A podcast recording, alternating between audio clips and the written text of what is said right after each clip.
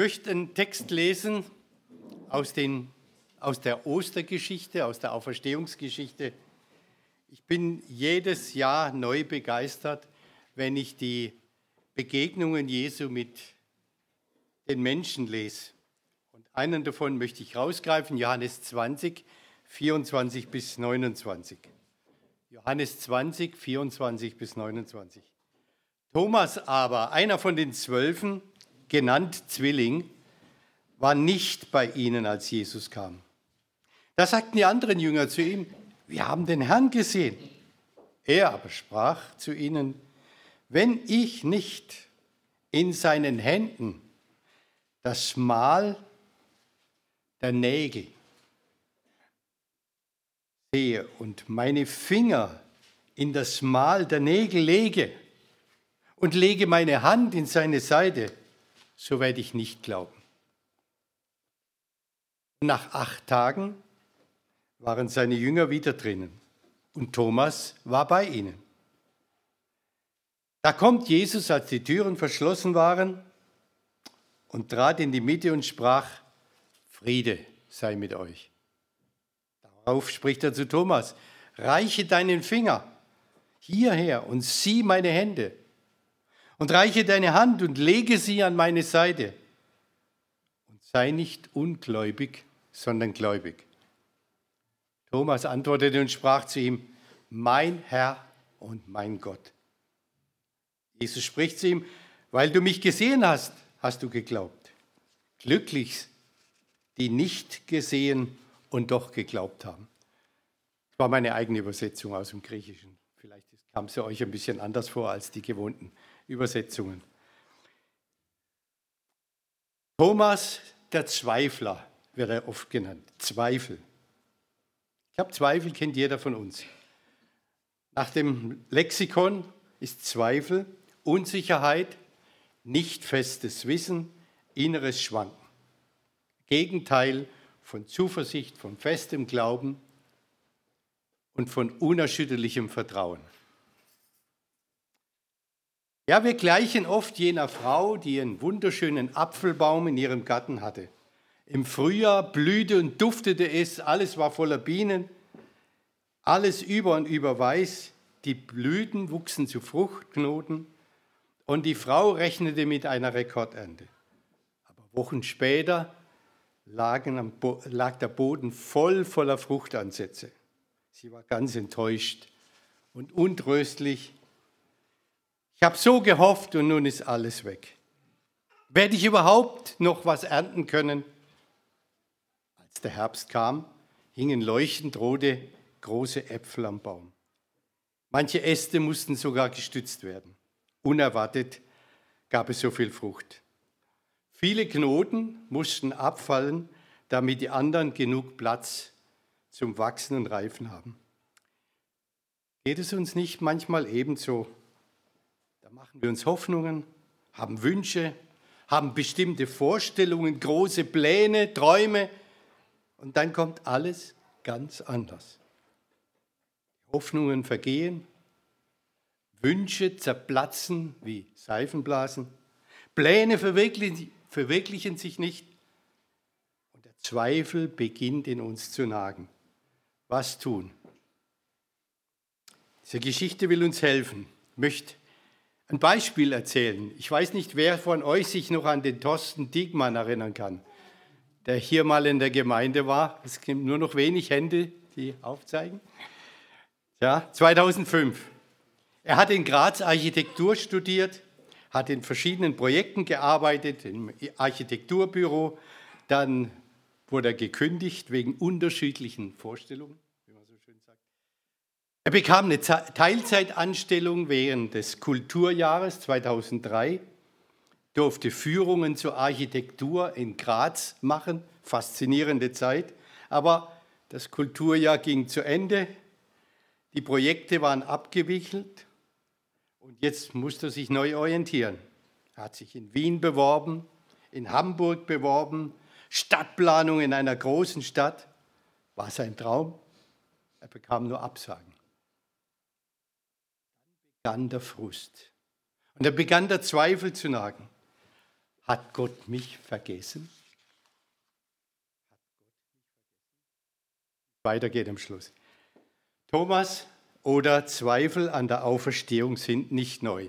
Hier wird uns eine Person herausgegriffen aus dem großen Kreis. Paulus sagt, 500 haben ihn nach der Auferstehung gesehen. Thomas wird uns im Johannesevangelium als ein eher unsicherer, vorsichtiger Mensch geschildert. Einer, der schnell entmutigt ist, resigniert. Johannes 11, ach. okay.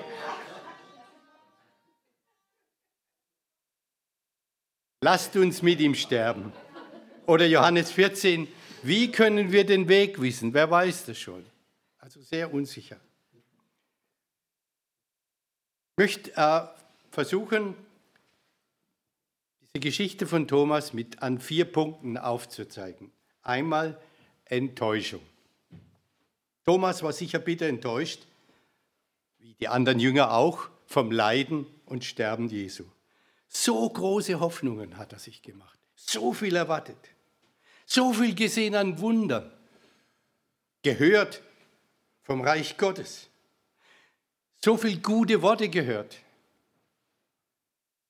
Er sehnte sich brennend nach dem Anbruch des Reiches Gottes. Er fieberte dem Anbruch des Reiches Gottes entgegen.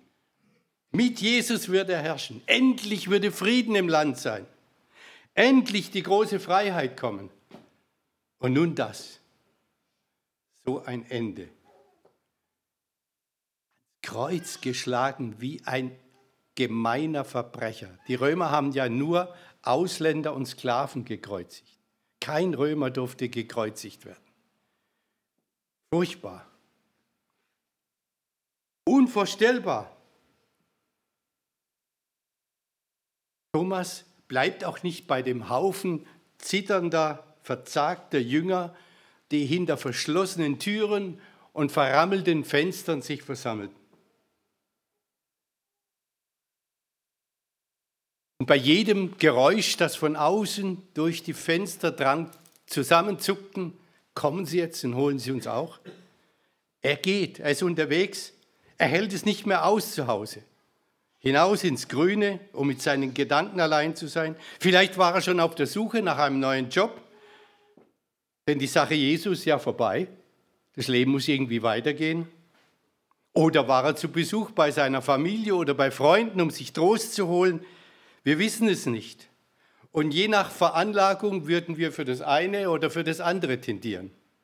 Also ich wäre wahrscheinlich bei denen, die rausgehen würden ins Grüne. Da kann ich meinen Gedanken freien Lauf lassen. Enttäuschung kann einen Menschen tief treffen, hart angreifen, innerlich verwunden. Enttäuschung, weil sich Wünsche nicht erfüllten. Hoffnungen wie Seifenblasen zerplatzten. Enttäuschung an Menschen und von Menschen. Menschen, von denen wir solchen Verhalten nicht erwartet haben, die uns verletzten,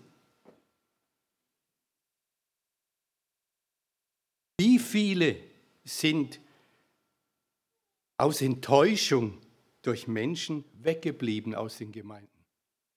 Ich komme ja ein bisschen rum in der Steiermark.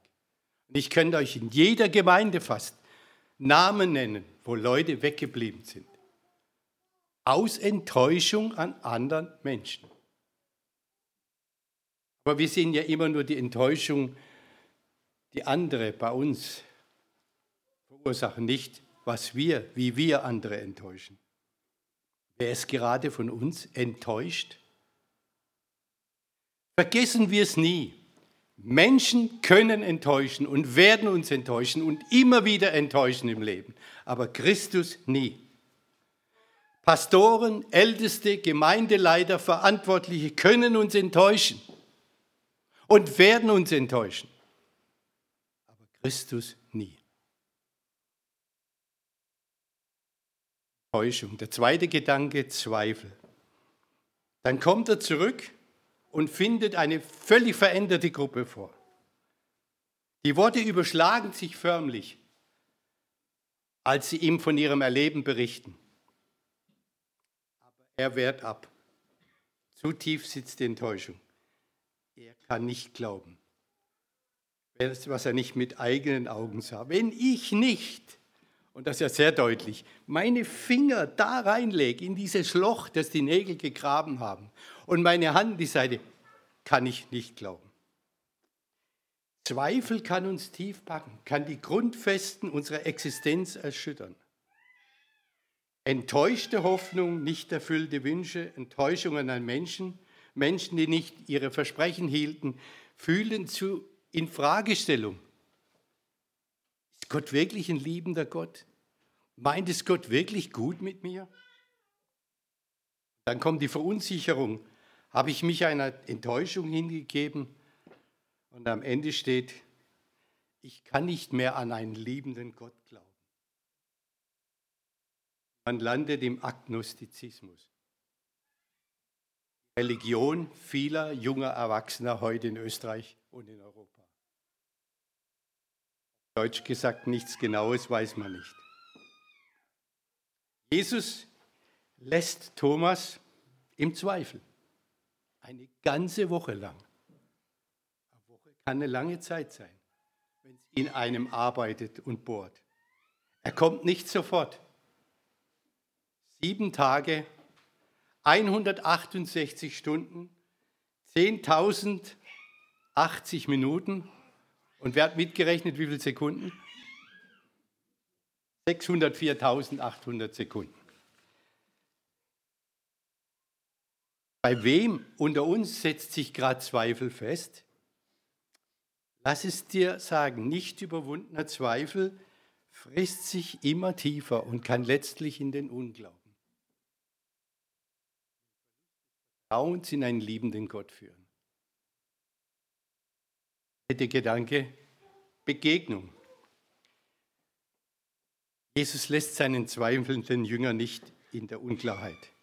Er lässt es nicht zu, dass bei ihm der Zweifel zum Unglauben wird schenkt ihm eine ganz persönliche Begegnung. Jesus nimmt die Worte des Zweifels, Zweiflers wörtlich auf. Komm, reiche deinen Finger her und leg ihn in dieses Loch, das die Nägel gegraben haben. Interessant, dass der auferstandene Jesus, der auferstandene Leib, immer noch die Wundmale trägt. Und er wird sie in Ewigkeit tragen als Erinnerung an das, was er für uns getan hat. Findet ihr an der Offenbarung das Lamm, das das Zeichen der Schächtung trägt, wird uns dort als Bild gezeigt. Komm, reich deine Finger her und gib mir deine Hand und leg sie an meine Seite. Rembrandt hat es ja wunderschön versucht zu malen. Ich weiß nicht, ob das der Thomas wirklich gemacht hat. Schöne, Jesus verurteilt ihn nicht. Er nimmt den echten Zweifel sehr ernst.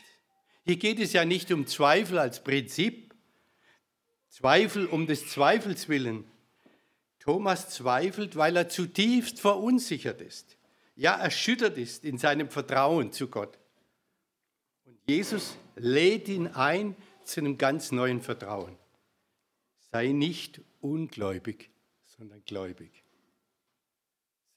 ungläubig, sondern gläubig. Heilung unserer Zweifel geschieht nie durch logische Argumentation, durch kluge Worte, sondern durch die persönliche Begegnung mit dem auferstandenen Herrn. Wilhelm Busch, er war mal Jugendpfarrer in Essen, hat das Buch geschrieben, das meistgedruckte Christ, deutsche christliche Buch, Jesus unser Schicksal. Das kann man immer noch Leuten in die Hand geben. Ich finde es faszinierend und die lesen das und sind beeindruckt. Wilhelm Busch hatte während seiner Studienzeit, er war ein Freiwilliger im Ersten Weltkrieg und hat nach dem Grauen des Ersten Weltkriegs, das er überlebt hat, beschlossen, Theologie zu studieren. Und während dem Studium der Theologie wurde er vom Zweifel gepackt an der Wahrheit der Bibel. Er schrieb an seine Mutter, die mittlerweile schon verwitwet war, berichtet er über seinen Zweifel, dass es ihm immer schwerer fällt zu glauben, weil er so viel Unlogisches in der Bibel findet, so vieles, was nicht passt. Dann antwortet die Mutter sehr weise, erinnert ihn an die Kriegszeit damals, als er Briefe geschrieben hat. Und dann hat sie zu, damals zurückgeschrieben, wie es bei ihnen zu Hause war, dass sie hungern, dass sie nicht genug zu essen haben, dass sie nicht genug Kohlen oder Holz haben zum Heizen, dass äh, Mangel eingezogen ist. Daraufhin hat er zurückgeschrieben, es gab ja noch eine Zeit, wo man nicht gesimst hat und SMS geschickt hat, sondern Briefe geschrieben. Wie weit bin ich von euch weg, dass ich nichts davon begreife, was du da schreibst? Dass ich mir das gar nicht vorstellen kann, dass es sowas in Deutschland gibt. Und dann sagt sie, weißt du noch, was du damals geschrieben hast? Wie weit musst du vom Herrn Jesus entfernt sein, dass du seine Stimme nicht mehr hörst?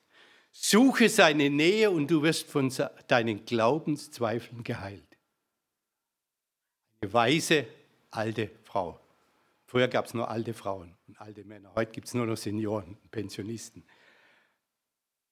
Wie weit musst du von dem Herrn Jesus entfernt sein, dass du seine Stimme nicht mehr hörst? Suche seine Nähe und du wirst von deinen Glaubenszweifeln geheilt. Das kann ich nur unterstreichen. Und jedem zurufen, suche die Nähe des Herrn im Gebet, im Lesen seines Wortes, in der Gemeinschaft mit anderen Glaubenden, im Abendmahl und lass nie nach.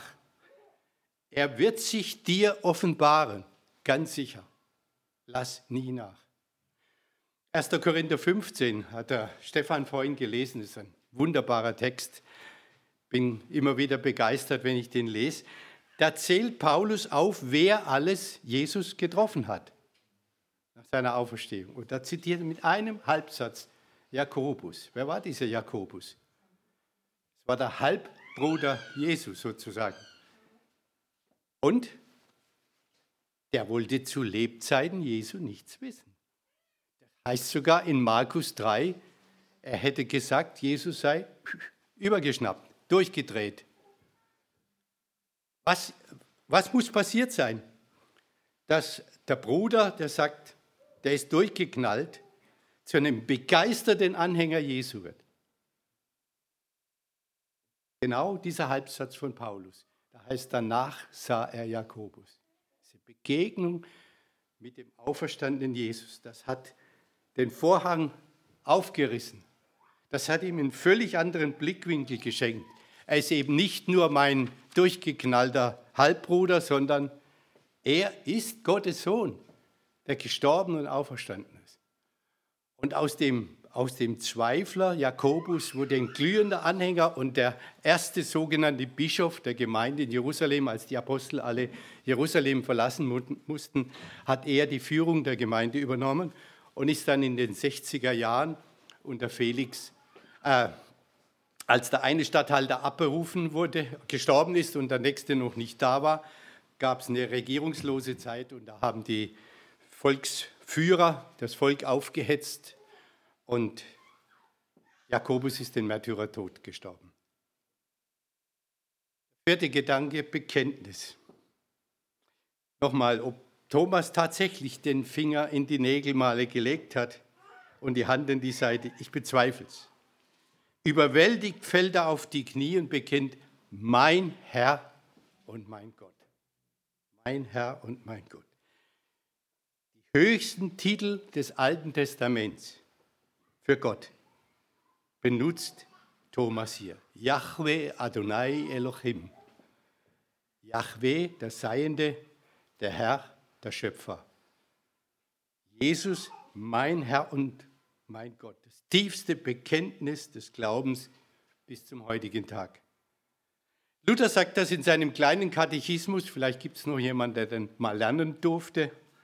Ich glaube, dass Jesus Christus, wahrhaftiger Gott, vom Vater in Ewigkeit geboren und wahrhaftiger Mensch von der Jungfrau Maria geboren, wer weiß, wie es weitergeht, sei mein Herr.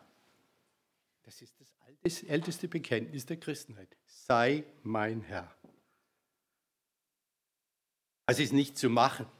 Das ist letztlich auch nicht zu lernen, sondern das kann nur aus der tiefsten Überzeugung des Herzens kommen. Jesus, mein Herr.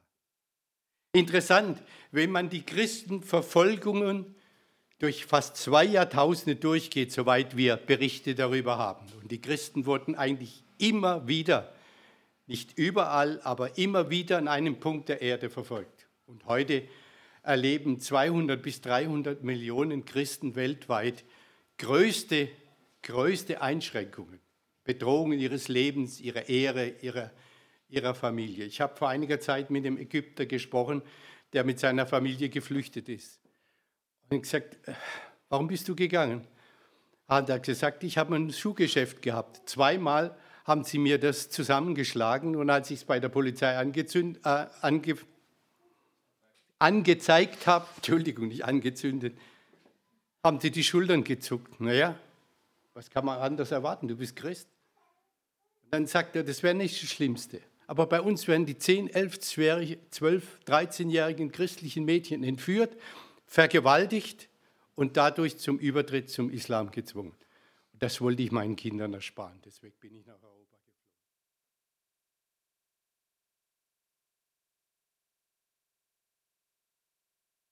Wenn man die Christenverfolgungen durch die Jahrhunderte durchgeht, da lief es immer auf eins hinaus. Menschen starben nicht oder wurden nicht bedroht wegen ihres Glaubens an Gott, oder? Sondern wegen ihres Bekenntnisses zu Jesus Christus als dem alleinigen Herrn und Gott. Man kann mit vielen Menschen dieser Erde über Gott oder überirdische Macht diskutieren, ja, und ich glaube, dass es wahrscheinlich mehr Menschen auf dieser Erde gibt, die glauben, dass es etwas Höheres gibt, dass dieses Leben nicht alles ist. Aber dass dieser ewige, unvorstellbar große Gott Mensch wurde, gelitten hat am Kreuz, gestorben ist wie ein Verbrecher und auferstanden ist, das fällt vielen schwer zu glauben.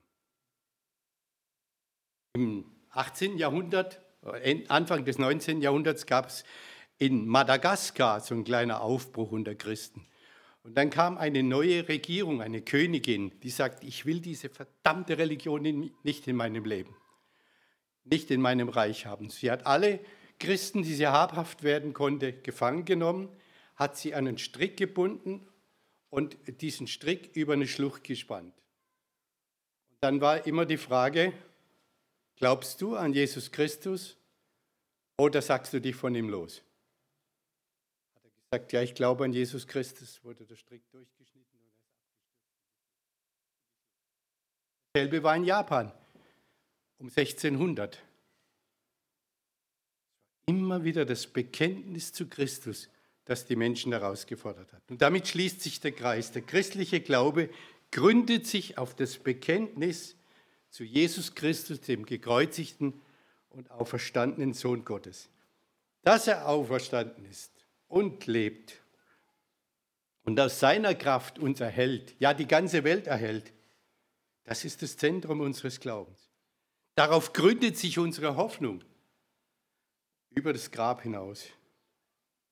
Er wird auch mich und alle, die glauben, einst auferwecken zum ewigen Leben bei ihm.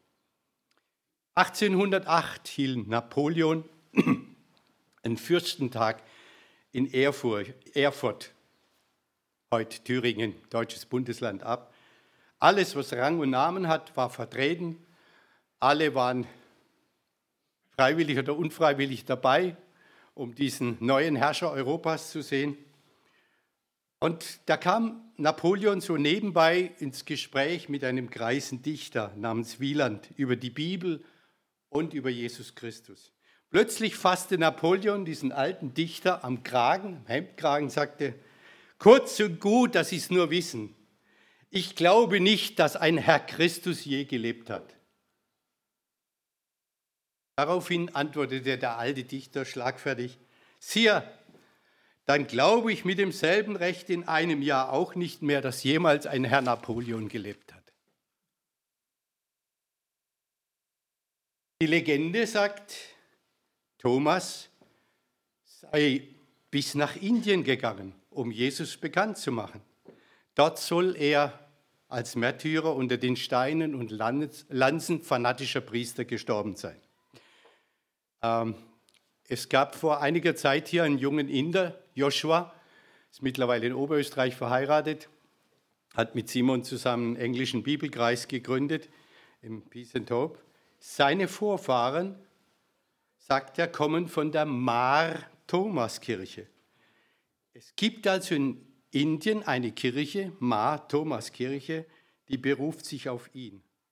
Sie gab es schon, als die ersten christlichen Missionare 1541 Franz Xavier hinkam und schon Marco Polo hat 1292 auch von einem angeblichen Grab des Apostels Thomas in Indien berichtet. Im 19. Jahrhundert entdeckte man Münzen mit dem Namen eines Königs Gudafa, der von 20 bis 60 nach Christus in Indien regierte. Auch sein Name ist in der Thomas-Legende erwähnt. Und am Golf von Aden fanden sich ebenfalls Christen, die sich auf Thomas berufen haben.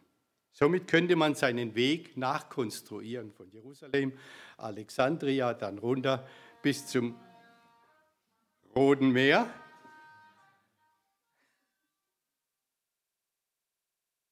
Stimmung? Ah, und dann weiter bis zum Indischen Ozean, damals, Ozean, damals eine Reise von drei Monaten. Wir merken, das Bekenntnis, mein Gott und mein Herr, wurde bei Thomas zur Tat, bis nach Indien an diesen ängstlichen und zitternden und unsicheren, sichersten der Jünger bis nach Indien führte, den weitesten entfernten Punkt, wo die ersten Christen waren.